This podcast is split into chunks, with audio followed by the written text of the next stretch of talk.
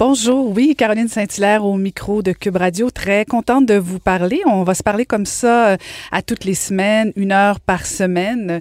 Donc, euh, merci d'être au rendez-vous. On vous a préparé euh, une émission dynamique, disons ça comme ça. Une émission où il y aura des débats, il y aura des échanges sur les enjeux qui nous interpellent tous, que ce soit dans nos villes, au Québec ou, ou au Canada, et peut-être même dans l'international, pourquoi pas. Donc, des perspectives différentes, avec euh, des intervenants aussi différents. On va essayer euh, d'aller voir euh, ce qui se passe ailleurs, de sortir des sentiers battus pour avoir une diversité d'opinions sur une diversité de sujets. Alors, ce sera un rendez-vous à ne pas manquer. Et on commence ça tout de suite avec un débat parce que on va essayer de, de, prendre du temps pour débattre de façon sereine avec des personnes sereines, j'espère bien, mais euh, des sujets dont on parle beaucoup, mais que parfois euh, avec l'actualité on n'a pas nécessairement le temps euh, d'aller plus en profondeur. Et je veux remercier tout de suite en partant mes deux premiers invités qui vont casser la glace avec nous cette semaine. tout d'abord le député NPD de Rosemont la Petite Patrie, Alexandre Boulris. Bonjour Monsieur Boulris. Oui, bonjour Madame Saint-Hilaire, ça va bien? Ça va très bien, merci d'être là. Alors, euh, je ferai pas comme la boxe de dire que vous êtes dans le coin gauche, mais je pourrais facilement dire ça sans me tromper oui, je pense que je suis d'accord avec vous. OK. Et, je pourrais continuer l'analogie en parlant du côté droit, peut-être, euh, au niveau de la boxe, le député du Parti conservateur, Richemont Artabasca, Alain Rayez. Bonjour, Monsieur Rayez. Bonjour, puis on pourrait dire que moi j'ai le short bleu et Alexandre Boulris a le short orange. OK, aussi, aussi, aussi. Tout est possible. Alors, alors messieurs, oh, je, veux qu'on parle ensemble et euh, on, va essayer de faire ça de manière civilisée et je, suis parfaitement confiante de ça parce que je pense avoir choisi les deux bons interlocuteurs.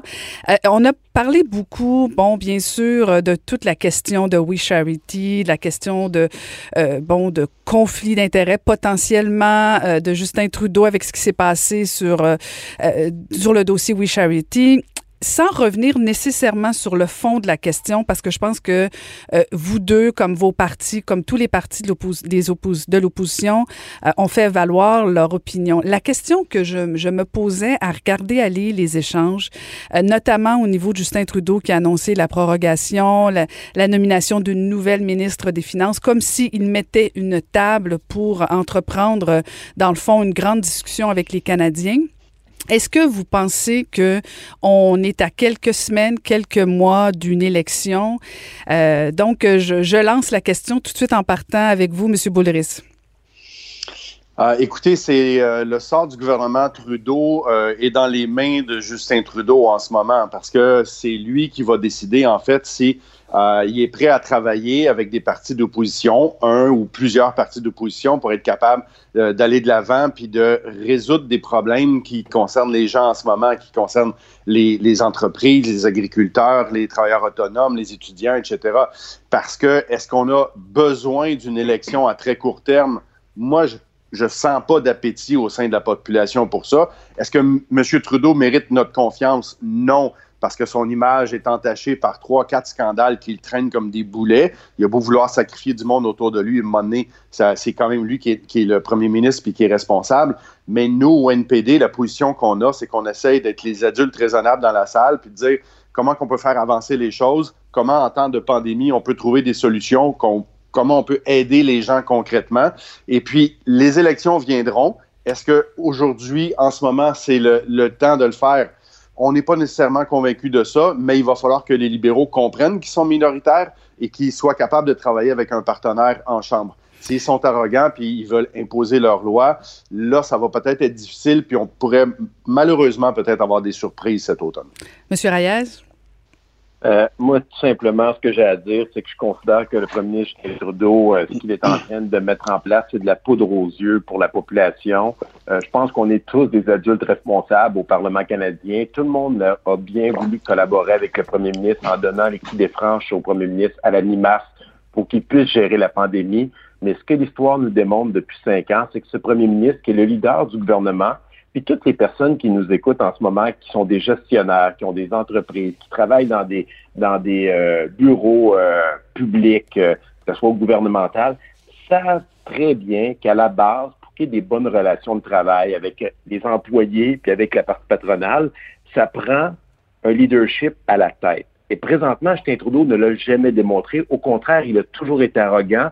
Puis ça, c'est sans compter tous les scandales dans lesquels il a été reconnu coupable dans le passé, puis on voit ce qui s'en vient avec We Charity. Fait que moi, j'y crois tout simplement pas.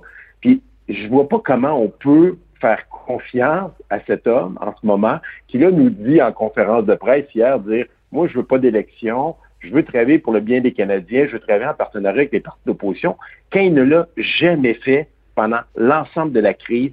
Il n'a jamais pris le temps de faire, exemple, comme au Québec, pendant les deux premiers mois, le premier ministre François Legault, qui a pris le temps de s'asseoir avec les chefs de parti à toutes les semaines pour écouter leurs préoccupations. Et Alexandre Bourris pourrait le confirmer, je suis convaincu. On a été laissé des 338 députés, puis je suis convaincu qu'il y a des libéraux aussi dans le tas on a été laissé à nous-mêmes pour aider nos concitoyens, nos entreprises, nos organismes dans nos circonscriptions. Il n'y avait pas de corridor de discussion, il n'y avait pas d'endroit pour chercher l'information. Les règles changeaient tous les jours sur le perron du premier ministre Justin Trudeau. Puis là, ben, on voit ce qui se passe avec We Charity à tous les jours. On se rend compte que le premier ministre a menti avec les 500, les 5000 pages qui sont sorties. La GRC qui vient d'annoncer que officiellement ils, ils sont en train d'étudier euh, la possibilité peut-être de porter des accusations ou en tout cas de regarder le dossier. Mhm. Fait que, sincèrement, moi, je pense que c'est de la poudre aux yeux. Ils vont peut-être essayer de gagner du temps. Puis un jour, chacun des partis, on aura une question à se poser. Est-ce qu'on est prêt à piler sur nos valeurs et accepter de négocier à la pièce des petits éléments avec le premier ministre qui dit qu'il va faire telle ou telle chose pour essayer de gagner du temps avant de retourner en élection? Sincèrement, j'ai de la misère à croire qu'on va arriver là. Moi, je pense qu'on est beaucoup plus près. Est-ce que c'est dans deux semaines, trois semaines, deux mois, trois mois ou au, au printemps prochain? Mais ça peut pas continuer là. En même temps, M. Reyes, ça prend, euh, ça prend l'appui de, des trois partis d'opposition. Vous devez les trois vous entendre pour euh, faire tomber le gouvernement. J'écoutais M. Boulris euh, et j'aurais envie de vous poser la question est-ce que vous n'êtes pas en train, dans le fond, de marchander votre votre vote dans le cadre d'un discours du trône en disant ben voilà, voyez-vous, vous êtes minoritaire. Si vous voulez qu'on vous appuie, voici un peu la liste d'épicerie. On a on a déjà joué dans ce film-là. Euh, est-ce que dans le fond, c'est pas ça un peu qui est en train de se passer euh, au cours des prochaines semaines? Dans le fond, le NPD qui détient euh, la balance du pouvoir parce qu'on comprend que le Bloc et les partis conservateurs ont déjà demandé la démission de Justin Trudeau. Dans le fond, vous avez le beau rôle, mais est-ce que ça va pas nous coûter cher, ça? Ben, peut-être, dépendamment de comment, comment le NPD va, se comporter. Puis je, je, rajouterais le Bloc québécois qui hier a commencé à lever le pied déjà. Donc, avec François Blanchet, on dirait que ça change un peu en fonction de l'actualité puis des humeurs, là, que le flair qu'il a, parce qu'il a déjà commencé à faire sa liste d'épicerie, à mettre des éléments en place. Mm-hmm. Je sais pas ça va nous mener où, honnêtement, parce que dans notre cas, contrairement aux deux autres, notre chef va être élu dimanche. Donc, je, peux un peu me cacher derrière de ça, vous allez me dire. en réalité, c'est normal, c'est normal qu'on attende notre chef avant de prendre un alignement comme ça, mais ultimement, je pense que chacun va devoir poser la question moralement. Puis euh, Alexandre répondra pour lui. Puis moi, je veux pas faire de chicane avec le NPD puis le bloc là-dessus parce que je compte qu'en ce moment, là, c'est le premier ministre Justin Trudeau qui est dans l'erreur.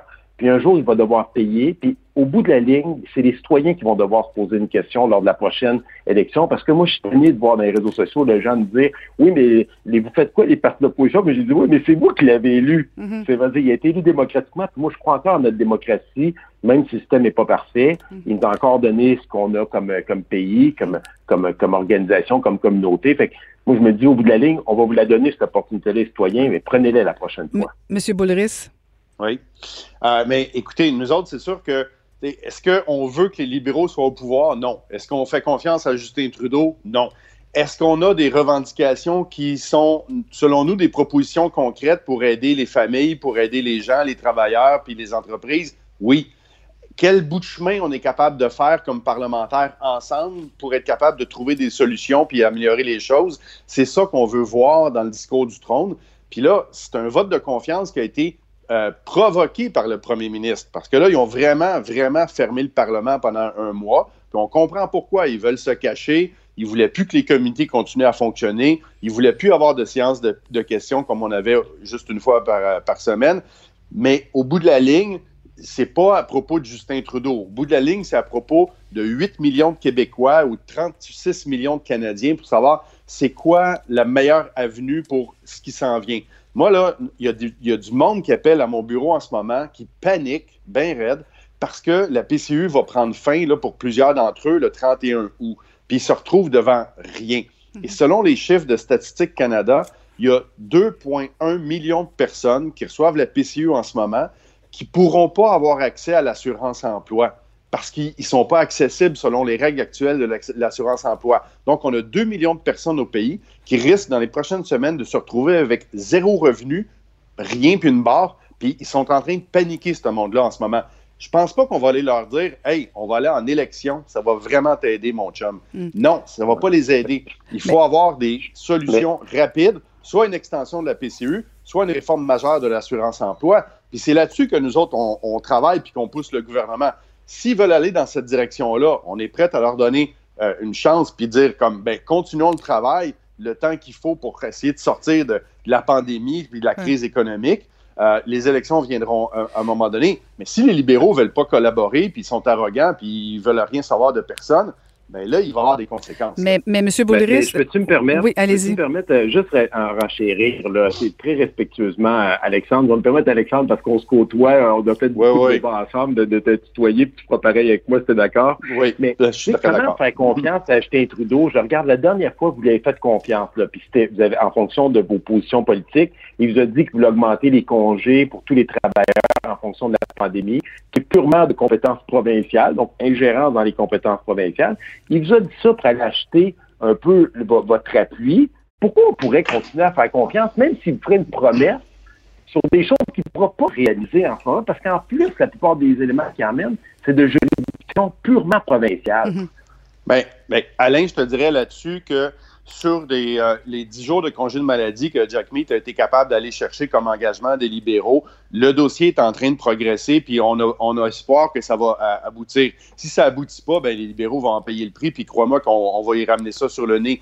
Mais dans les dernières semaines puis les derniers mois, Alain, on a été capable, comme opposition progressiste, comme opposition de gauche, à aller chercher des choses comme l'extension de la, de PCU pour les travailleurs autonomes, les pigistes, les contractuels qui n'étaient pas inclus au départ parce que si tu avais 100 dollars de revenus par mois, tu n'avais pas accès à la PCU. On a été capable d'aller chercher des gains. On a fait des pas en avant aussi avec les personnes en situation de handicap. Donc, on a été capable d'aller arracher des choses en leur tordant le bras, les libéraux, puis ils ne faisaient pas de, de gaieté de cœur. Alors, nous, ce qu'on dit, c'est qu'on est capable de négocier avec eux autres, puis on, est capable d'aller chercher des gains puis des résultats concrets. Pour les 10 jours de maladie, c'est pas encore fait, je te l'admets, euh, mais on, a bon espoir que ça, va aboutir dans, les prochaines semaines. Et puis, on est, on est continue d'être là pour travailler pour les gens et on a montré qu'on était capable d'aller chercher des résultats. Puis je trouve que en passant, un, petit caucus de, un petit caucus de 24 députés, là, on a été chercher pas mal plus d'affaires que n'importe quel autre parti politique. Hmm. Dans le ben, fond. je suis obligé de te dire que je pense que tous les partis politiques ont été chercher des gains. on peut parler de la situation salariale de notre barre, on peut parler de d'autres enjeux. Je pense que tout le monde a réussi dans les discussions parce que, pour rappeler aux gens qui nous écoutent, Justin Trudeau, la première fois qu'il nous a convoqué au Parlement, ce qu'il avait mis sur la table, c'était les pleins pouvoirs jusqu'en janvier 2022. Janvier 2022, pas pour rien, là, Justin Trudeau, il tente de prendre le contrôle. Puis là, on pourrait chacun vanter nos partis, mais on est les seuls qui se sont objectés à ce moment-là, puis on a dû passer une nuit blanche au Parlement pour essayer de, faire enlever cet élément-là. Parce que de l'autre bord, ben, je ne veux pas rentrer dans les détails de qui a été chercher quoi. Je pense que tout le monde a travaillé, tout le monde voulait bien faire, particulièrement au début. Puis à un moment donné, ça devenait très frustrant comme, comme député euh, d'opposition de tout parti, je suis confondu, tellement qu'on était laissé à nous-mêmes. Les gens étaient en détresse ça, ça là-dessus, Alain, je vais être d'accord avec toi. Au, départ, c'était hallucinant comment les citoyens venaient euh, de nous appeler puis nous interpellaient dans nos bureaux, puis on n'avait aucune information qui venait du gouvernement. On ne savait pas quoi répondre aux gens. Puis après ça, c'était comme une improvisation globale. Ça, là-dessus, je vais te le donner, Alain, c'est sûr. Hey, on peut continuer. Ben oui, j'ai l'impression que j'assiste à un souper, euh, un souper intime. Mais écoute, j'adore ça, mais. non, mais c'est différent comme édition, c'est génial, le monde va aimer ça. Mais rajouter un autre élément, les bureaux de Service Canada, dans la majorité des endroits au pays, sont même pas encore ouverts. Tout est mm. ouvert en ce moment. Moi, dans ma circonscription, mes deux bureaux de Service Canada, les gens peuvent avoir aucun service pour les passeports, pour l'immigration, pour les, fonds de pension. Rien. C'est zéro. Puis là, on demande, au, on demande gouvernement quand ça va ouvrir. Personne ne peut même nous dire, je reçois des appels des employés qui disent, ça n'a aucun bon sens, on est chez nous, puis on ne fait rien. il y a combien de fonctionnaires au fédéral, Alexandre, c'est peut-être plus que moi le chiffre, mais c'est en centaines de milliers qui sont chez eux présentement, qui attendent. Qu'ils sont en train de démontrer, c'est qu'ils sont vraiment nécessaires à la limite. Mm-hmm. Moi, j'aurais peur d'être un fonctionnaire aujourd'hui parce qu'un jour, là, qu'il va falloir euh, tourner avec les budgétaires, là, il y a du monde, mais euh, ça va faire bientôt euh, quatre mois, cinq mois. Puis il y a des gens sur le terrain qui disent, moi, j'ai-tu vu une différence dans ma vie avec tous ces fonctionnaires-là qui sont à la maison et qui attendent? Mm-hmm un jour, on va devoir se poser la question, même sur certains programmes par rapport à ça. Moi, j'ai parlé avec certains fonctionnaires, ils ont peur de la suite des choses parce qu'ils se disent on sera même plus capable de justifier nos propres emplois bientôt si Justin Trudeau fait rien de, bonnes questions euh, qui vont devoir être soulevées, messieurs. Puis euh, j'ai l'impression qu'au cours des prochaines semaines, euh, vous allez commencer à préparer les angles d'attaque. il y a une question quand même qui, qui va demeurer, puis j'ai pas nécessairement beaucoup de temps, mais parce que les deux, vous parlez du manque de confiance envers Justin Trudeau, envers son gouvernement, mais, mais tous les partis d'opposition semblent dire que bon, il y a peut-être pas de, de, d'appétit pour des élections. J'ai vraiment hâte de voir votre positionnement dans le cadre du discours du trône.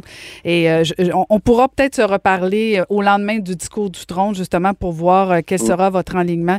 Mais merci beaucoup, messieurs, de vous être prêtés au jeu. très apprécié. Et, on vous regarde aller. Faites-nous pas trop honte, s'il vous plaît, les deux. on va essayer fort, fort. Merci beaucoup, Mme Saint-Hilaire. Merci beaucoup. Ah, Alexandre, Alexandre, c'est rare ce que je vais dire, mais good job, Alexandre. Ah, fallait qu'il fallait y ait le dernier mot, mais ça marchera pas. C'est moi qui vais l'avoir. Donc, merci beaucoup au député NPD de Rosemont-la-Petite-Patrie, Alexandre Boulris, et le député du Parti conservateur Richemont Tabasca, Alain Reyes. Merci, messieurs. Bye bye, tout le monde.